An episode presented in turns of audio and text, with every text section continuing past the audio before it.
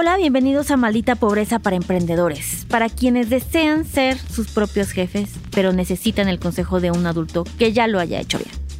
Y el día de hoy vamos a hablar en esta cápsula de cómo obtener dinerito para nuestro proyecto, para nuestra empresa, quién nos va a dar. Ese tío no se está muriendo con una herencia, o sea, no estamos viendo que se esté logrando, no se preocupen, aquí les voy a dar como buenas ideas de cómo conseguir este bar.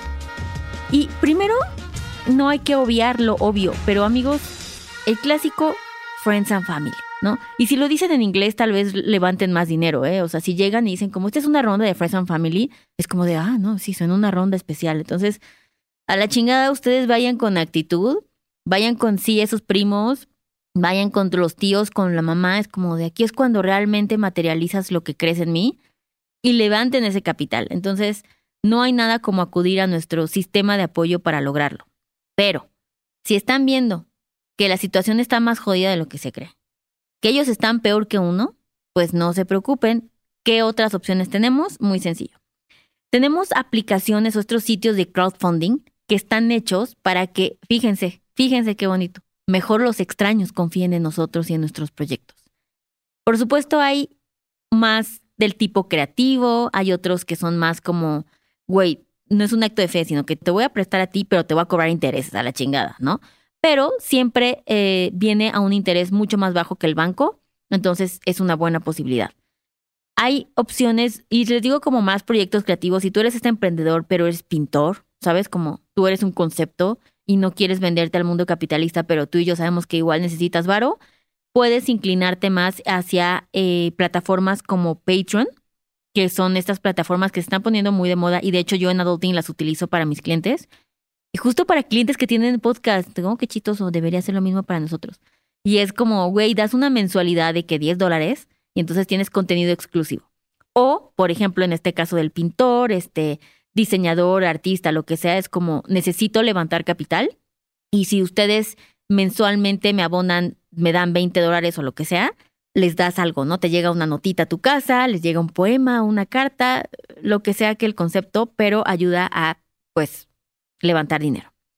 Otra opción que pueden utilizar es Propeller, con doble L, eh, digo, con una L, perdón, es igual un crowdfunding que sirve para, este, para unir inversionistas y gente que necesita dinero, ¿no? Y también son eh, empresas, algunas sí requieren, la neta, como que ya estén un poco más estables, digo, más establecidas y más consolidadas, entonces eso podría causar algunos los conflictos tal vez para arrancar.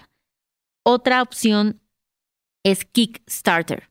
Kickstarter es como el papá de los crowdfundings en donde, güey, o sea, alguien tuvo esta idea de decir a la chingada los bancos entre nosotros como pueblo nos vamos a animar.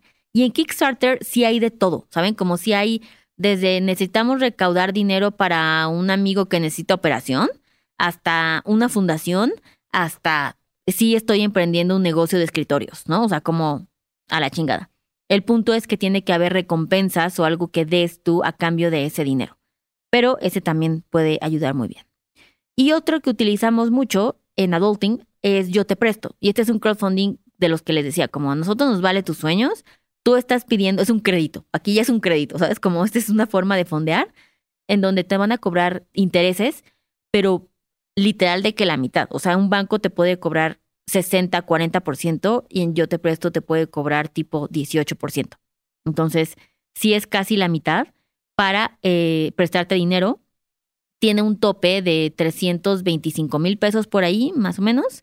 Sí tienes que decir como para qué lo vas a utilizar y tienes que pues demostrar que tienes dinero para pagarlo, ¿no? O sea, como de cómo no digo, no que el millón es en el banco, pero pues de que sí tienes un ingreso que te puede dar flujo para poder pues solventar ese tipo de gastos, ¿no? O sea, que va a ser tu mensualidad. Entonces, este tipo de productos están hechos para gente que necesita opciones alternativas a los bancos. Si el banco ya te ha bateado, si, si se volvió muy complicado para ti, si no cumples con estos requisitos, güey, allá afuera hay un chingo más.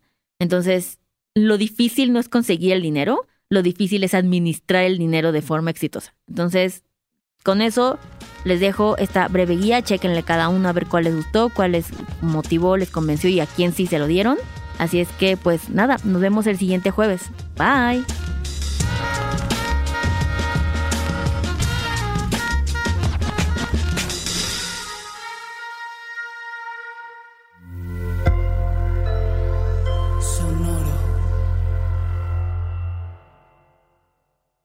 ¿Cómo funciona una tarjeta de crédito? ¿En dónde puedo invertir? ¿Qué es la inflación? Estas mismas dudas y más las tenemos todos.